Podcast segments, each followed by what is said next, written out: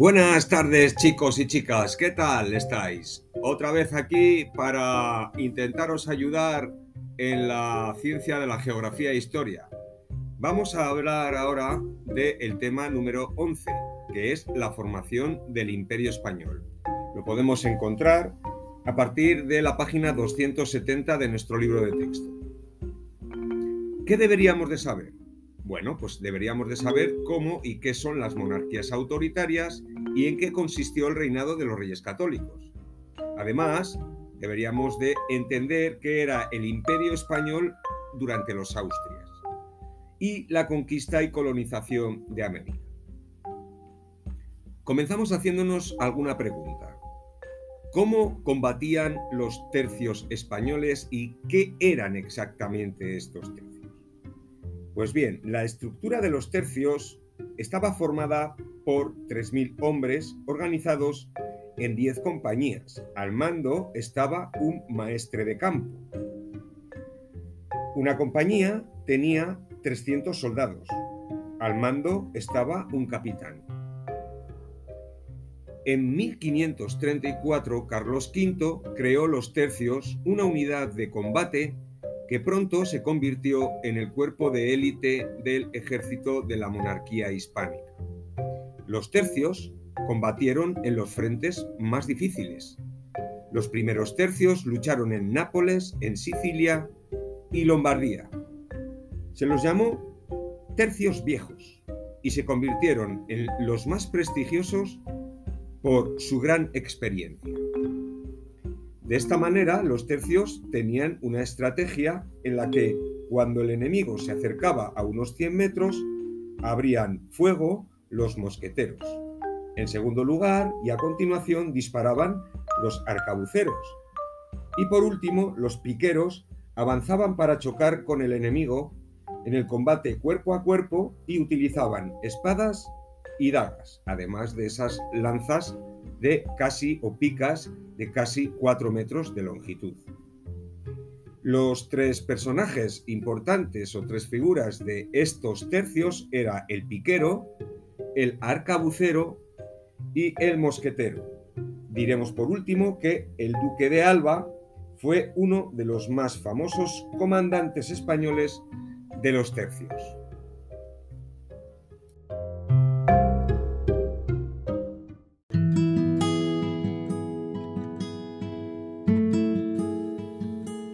Punto número 1. La aparición del Estado moderno.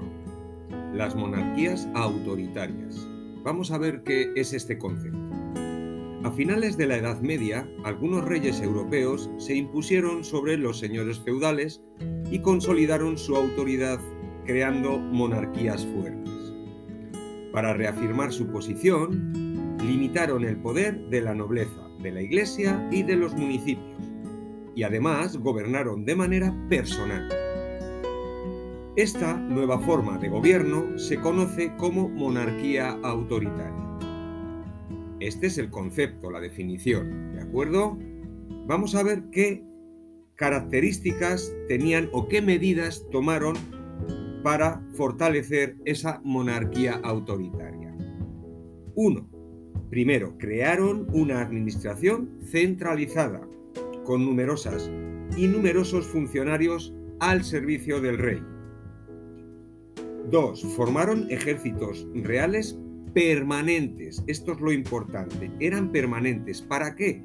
Para no depender de las tropas de los señores feudales. 3. Limitaron la actuación de las asambleas representativas, es decir, de los estados generales, de las cortes o de los parlamentos y las convocaban en reducidas ocasiones, es decir, Parlamento o las Cortes o los consejos reales pasaron a un segundo plano. 4.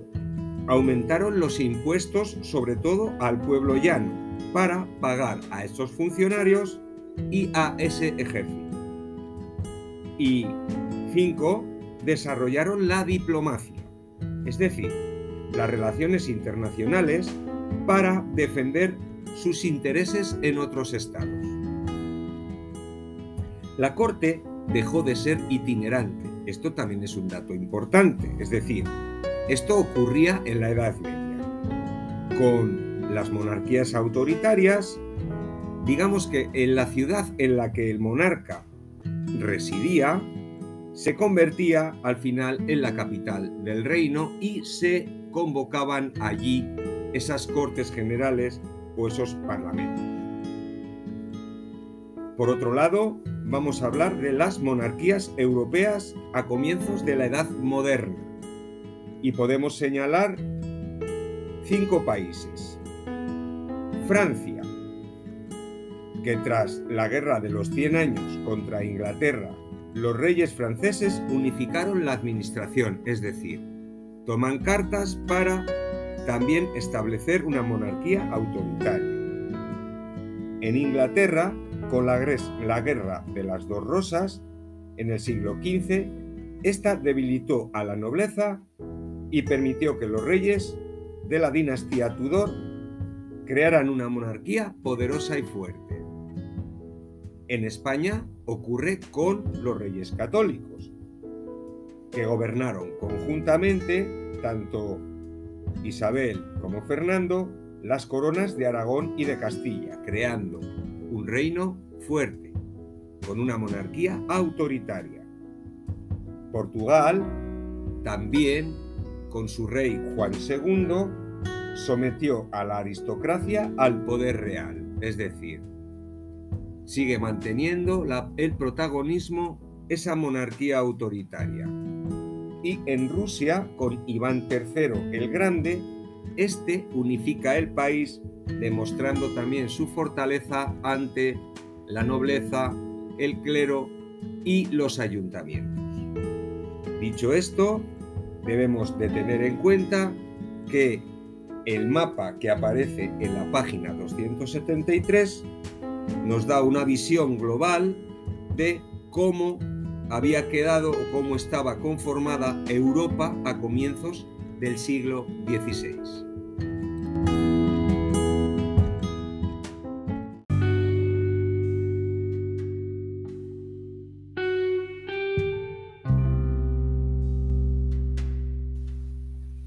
Seguimos con el tema y hablamos ahora del punto número 2, el reinado de los reyes católicos. Una unión dinástica. En 1469 contrajeron matrimonio Fernando, hijo de Aragón, del rey de Aragón, e Isabel, hija de Castilla o hermana del rey de Castilla. En 1474 Isabel se convirtió en reina de Castilla y en 1479 Fernando heredó el trono aragonés. Así se produjo la unión de la corona de Castilla y de la corona de Aragón. Repito, en 1479 Fernando hereda el trono de Aragón y en 1474 Isabel también se convierte en reina de Castilla. De esta manera se produjo la unión de la corona de Castilla y de la corona de Aragón. Esta unión era sólo de carácter personal, es decir, Isabel y Fernando llamados los reyes católicos, gobernaban conjuntamente sus territorios, pero cada reino mantuvo sus propias leyes e instituciones. La unión dinástica se confirmó con Carlos I, nieto de los reyes católicos y de sus sucesores. Hablemos ahora del el fortalecimiento de la autoridad real. ¿Cómo consiguen los reyes católicos afianzar su autoridad? ¿Qué medidas toman? Bien, las medidas que son, podemos decir, primera, fundaron en Castilla la Santa Hermandad, un cuerpo policial, es decir, de policía, para luchar contra el bandolerismo en las zonas rurales. Además, Dos, crearon un ejército profesional y permanente. Tres, reorganizaron la justicia y fortalecieron las llamadas chancillerías, que eran tribunales de apelación bajo la jurisdicción real. 4. Nombraron corregidores para aplicar su política en los municipios, es decir, eran los que corregían a los regidores o alcaldes de aquellas cosas que el Estado tenía la obligación de vigilar y de estos de cumplir. 5.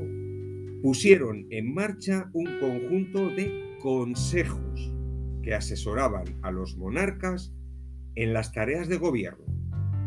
Consejos que eran como una especie de grupo de ministros, vamos a decir. El más importante era el Consejo de Castilla, pero se crearon también el Consejo de las Órdenes Militares, el Consejo de Aragón, el Consejo de Indias y el Consejo de la Inquisición. Y por último, la última medida para este fortalecimiento de la autoridad real es la reorganización de la hacienda. ¿Para qué? Para aumentar sus ingresos. Vamos a hablar ahora de la unidad religiosa. Los reyes católicos trataron de imponer la unificación religiosa, lo que hizo que la situación de los judíos y los mudéjares fuera cada vez más difícil. En 1478 establecieron la Inquisición, que era un tribunal eclesiástico, es decir, de la Iglesia, encargado de perseguir a los herejes, que actuó con gran vigor y con grandes injusticias también. Más tarde, en 1492, decretaron la expulsión de los judíos, que no quisieron adoptar el cristianismo, es decir, había aquellos que adoptando el cristianismo no fueron expulsados.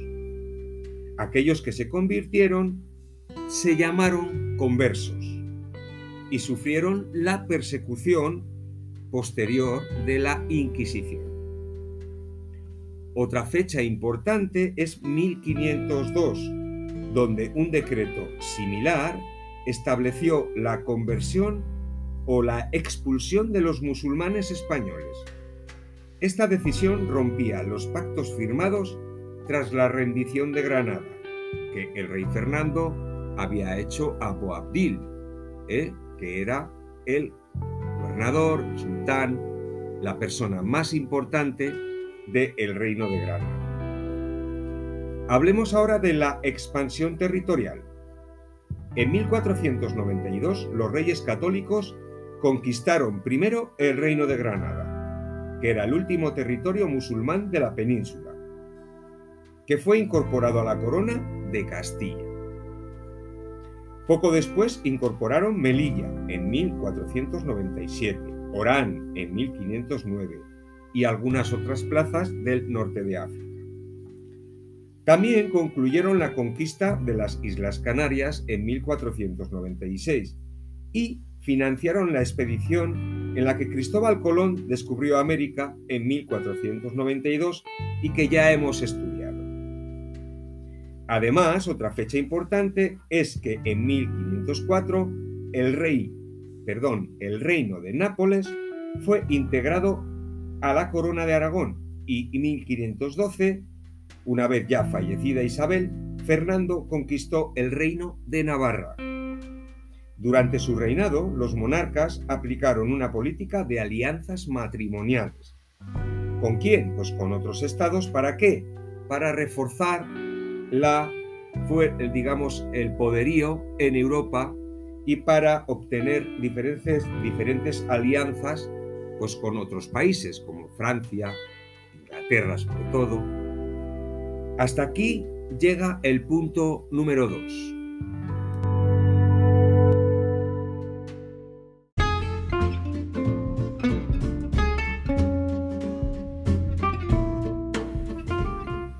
Seguimos con el punto número 3, el imperio español y los problemas internos. Vamos a hablar ahora de este capítulo que es muy importante, muy interesante. Ocurren diferentes cosas que han llegado incluso un poco hasta nuestra actualidad. ¿De acuerdo? Vamos a hablar primero del imperio de Carlos V. En 1516, Carlos I, hijo de Juana la Loca y Felipe el Hermoso, heredó de sus abuelos maternos el trono español y sus posesiones. Poco tiempo después heredó de sus abuelos paternos el título de emperador y de extensos territorios en Centro Europa. Carlos nació y se educó en Flandes. Por ello, cuando llegó a España en 1517, situó en los puestos de gobierno a consejeros flamencos, es decir, de Flandes. En 1519, su abuelo, el emperador Maximiliano de Austria, murió y Carlos presionó a las cortes castellanas para que le concediesen el dinero necesario para ser reconocido como emperador, es decir, tenía que pagar una cuota muy elevada para poder acceder a ese puesto de, emperador. Vale, en 1520 partió hacia Alemania, donde fue coronado emperador, con el nombre ya de Carlos V. Tras la marcha del rey, estalló la llamada la revuelta de las comunidades o de los comuneros en 1520, en la que los castellanos expresaron su malestar, malestar por haber pagado eh, esa, digamos, cantidad importante de dinero para que Carlos V pudiera ser emperador. Los rebeldes exigían que el dinero castellano se emplease para atender a las, a las necesidades del reino una mayor participación de los castellanos en el gobierno y que el rey estableciera su residencia en Castilla. Es decir, lo que piden es que, primero, eh, que el dinero que se había llevado era urgente para Castilla para sus necesidades. Segundo, ¿qué es más lo que decían estos comuneros? Pues eh, decían que querían participar en el gobierno, porque pensad que Carlos V había puesto a toda la gente que había traído de Flandes. Y además eh, le exigían que estableciese su domicilio, su forma de establecer también la residencia en Castilla. ¿De acuerdo? Esto es muy importante. La revuelta fracasó. Sí que es verdad que Carlos V mandó a su ejército y fracasó, pues el rey fue ayudado de la alta nobleza y en 1521 los comuneros fueron derrotados. Otra revuelta, paralelamente, se vivió en Valencia y en Mallorca, que aprovechando la ausencia del rey, que se había ido a coronarse emperador, estallaron las llamadas Germanías o revuelta de las Germanías, que fueron revueltas populares contra la nobleza. Carlos I apoyó a los nobles y los rebeldes fueron derrotados. En este caso, fijaros que Carlos I ayuda a los nobles para que los rebeldes, que era el pueblo llano, los campesinos, fuesen derrotados. Las revueltas fracasaron, pero Carlos I cambió su forma de gobernar, es decir, al final tuvo que residir en Castilla y tuvo que dar, digamos, privilegios o dar recompensas a, efectivamente, a los castellanos que se habían quejado en su revuelta de las comunidades y a los valencianos y mallorquines en las germanías que se habían quejado también por estas cuestiones similares. Hablemos ahora de la monarquía hispánica de el heredero de Carlos V, que es Felipe II. En 1556 Carlos I abdicó y dividió sus posesiones cediendo el título de emperador y sus territorios austriacos a su hermano Fernando, es decir, Carlos I le cede parte a su hermano Fernando y entregó las restantes posesiones a su hijo Felipe, que es el que llamamos Felipe II. A los territorios heredados de su padre, Felipe II añadió en 1580, que es un dato muy importante, el reino de Portugal y además, fijaros todos los dominios que tenía en África en Asia y en Brasil. Por tanto, en este año el monarca portugués murió sin herederos y Felipe II reclamó sus derechos al trono por ser hijo de una infanta portuguesa. De esta manera, el imperio de Felipe II se convirtió en el más poderoso de su época. El monarca lo gobernaba desde Madrid, donde estableció la corte, pues consideraba que España era el centro de su monarquía. Por ello, este imperio recibe el nombre de monarquía hispánica. Atentos, ¿eh? el imperio se comienza a llamar monarquía hispánica. Sin embargo, los intentos centralizadores de Felipe II produjeron una intensa oposición en algunos de los reinos que componían la monarquía. La monarquía, pensad que había, eh, tenía muchísimos eh, territorios porque había era rey ahora de Portugal, con todas las posesiones coloniales que tenía, además de todo lo que había heredado de su padre Carlos V, América, eh, muchas plazas en África, etc. ¿Vale? Vale, eh, destacó en este caso la revuelta de Aragón en 1591, en defensa de sus fueros y relacionada con el caso del secretario de Felipe II, Antonio Pérez. Y podemos decir que Antonio Pérez era secretario de Felipe II, pero que fue acusado de asesinato. Para eludir la justicia castellana, huyó a Zaragoza y como era descendiente de aragoneses, se acogió a esos fueros para ser juzgado de acuerdo con ellos. Felipe II acusó a Pérez ante la Inquisición que, tenía jurisdicción tanto en Castilla como en Aragón. Por tanto, este tribunal lo condenó a muerte por hereje. Fijaros que en este caso, al ser valedero la Inquisición para Aragón y para Castilla, esos fueros no valdrían.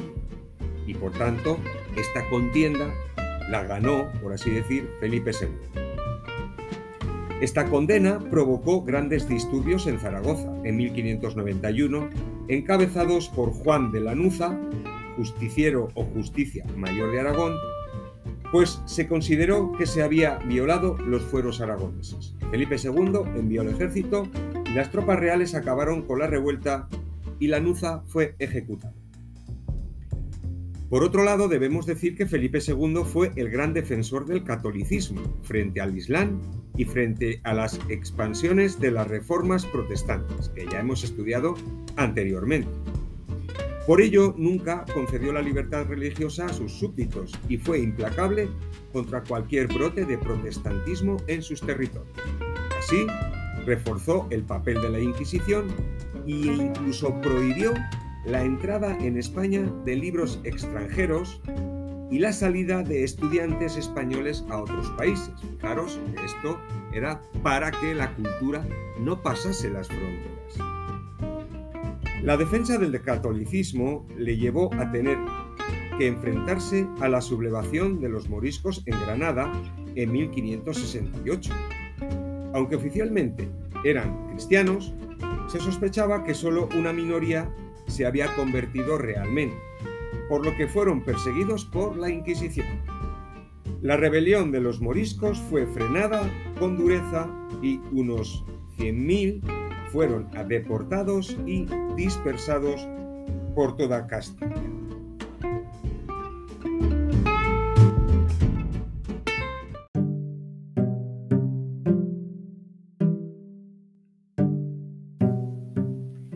Continuando con el punto número 3, debemos decir que para mantener el vasto o inmenso imperio que tenía Felipe II, le surgieron algunos problemas financieros y estos enormes gastos que Carlos I y Felipe II tuvieron realmente le causaron una serie de dificultades políticas donde España recibía grandes cantidades de oro y plata procedentes de América, pero los monarcas incrementaron los impuestos, sobre todo en Castilla.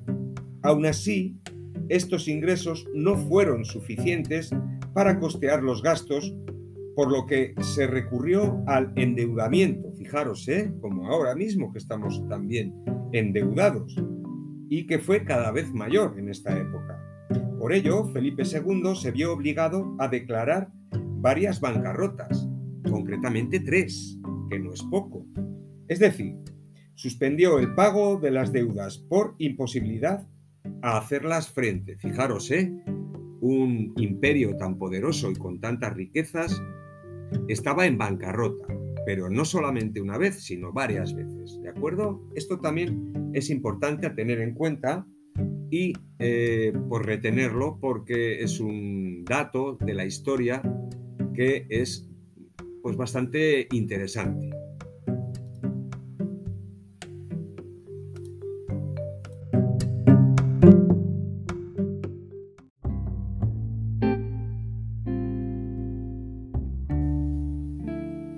Continuamos con el punto número 4, la organización del imperio. ¿Cuáles eran los órganos de gobierno? Carlos I y Felipe II continuaron el proceso de implantación de la monarquía autoritaria iniciada por los reyes católicos y aumentaron la centralización. Aunque el imperio español estaba formado por territorios diferentes, con sus propias leyes e instituciones, todos tenían un nexo de unión, que era el mismo rey. El rey gobernaba, dirigía la política exterior y el ejército, y se ocupaba de la administración de los impuestos. Sin embargo, algunas de sus decisiones, como la de creación de nuevos impuestos o la promulgación de nuevas leyes, tenían que ser aprobadas por las cortes de cada uno de los territorios el monarca contaba con el asesoramiento de los consejos. Los consejos territoriales se ocupaban de los asuntos relacionados con un territorio concreto. Por ejemplo, el Consejo de Castilla, el de Aragón, el de Flandes, el de Indias, el Consejo Territorial de Portugal o de Italia. En cambio, había otros consejos, en este caso los consejos temáticos, como eran el Consejo de Estado, de Hacienda o de Inquisición, que se ocupaban de materias específicas. En este caso, el Consejo de Estado era el único cuyas decisiones tenía validez en todo el imperio, en todo el vasto imperio que tenía, ya que se trataba de cuestiones internacionales y los asuntos que tenían mayor trascendencia. Además, en cada territorio había un virrey o gobernador, que representaba al rey y gobernaba en su nombre. También existían las chancillerías y las audiencias, que eran tribunales supremos de justicia que dictaminaban en nombre del monarca. En algunas regiones había instituciones encargadas de controlar que el rey no vulnerara las leyes propias de estos territorios.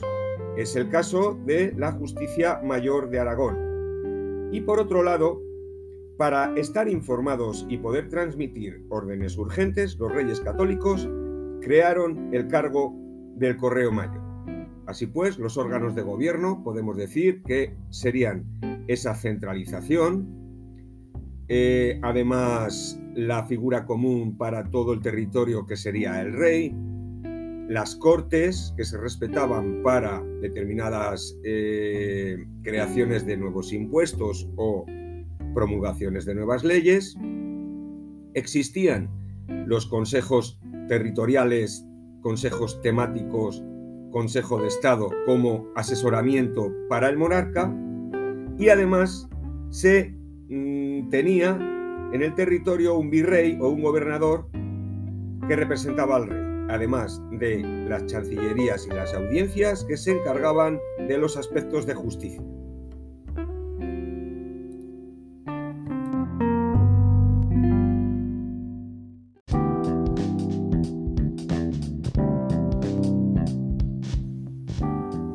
Continuamos con la sociedad. La sociedad española siguió dividida en estamentos privilegiados como era la nobleza y el clero y no privilegiados como era el pueblo llano.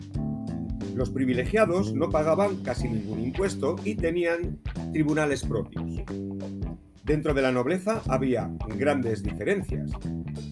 La alta nobleza poseía extensas propiedades y acaparaba los cargos de gobierno, mientras que la baja nobleza estaba formada por los hidalgos, que muchas veces no tenían ni dinero ni posesiones. El alto clero incluía a los altos cargos de la iglesia, como los cardenales y los obispos propietarios de grandes tierras y con gran influencia en la corte. El bajo clero, formado por frailes, monjas y curas, de parroquias modestas, contaban con una renta escasa. Por último, en la escala estamental, la pirámide estamental, el pueblo llano, que pagaba impuestos y se dedicaba a las actividades productivas, estaba compuesto mayoritariamente por campesinos, pequeños propietarios o jornaleros, aunque también lo integraban artesanos, empleados de los talleres, criados, grandes comerciantes enriquecidos con el comercio de América y además el escalón más bajo de la sociedad lo ocupaban los marginados, como eran los mendigos y los pícaros.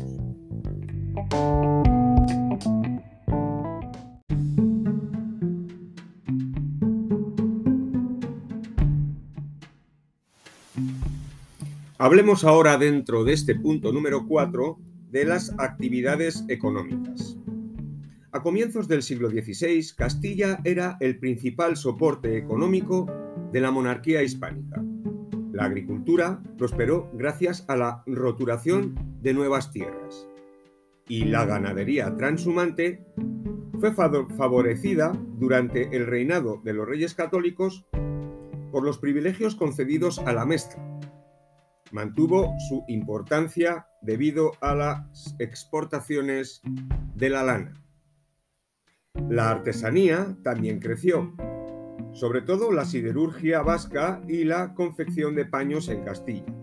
Sin embargo, el comercio fue la actividad económica que experimentó un mayor auge, debido en gran medida al monopolio comercial. Con el imperio colonial y a la llegada de metales preciosos desde América. Todo el comercio americano pasaba por Sevilla, que se convirtió en una de las ciudades europeas más importantes. Otros puertos del Cantábrico, como Bilbao, mantuvieron también un destacado tráfico comercial. En el transcurso del siglo, la economía castellana fue perdiendo vigor en parte por los elevados impuestos y por la subida de los precios.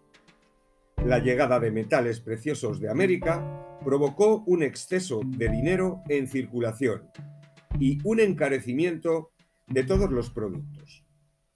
La situación fue tan grave que ha recibido el nombre de la revolución de los precios. Por otra parte, los costes de la política imperial agotaron la economía española. Así, la riqueza de Castilla se desviaba hacia otros territorios como Flandes e Italia sobre todo para sufragar las continuas guerras. Por ello, los reyes tuvieron que recurrir a los banqueros y solicitar préstamos hasta que la economía colapsó, es decir, cayó en bancarrota. Con Felipe II cae tres veces en bancarrota. ¿De? Esta sería la terminación del punto número 4 de la organización del imperio. Hemos hablado de los órganos de gobierno, de la sociedad y de las actividades económicas. Venga chicos, ánimo, que este es un tema muy interesante. Venga, a por ello.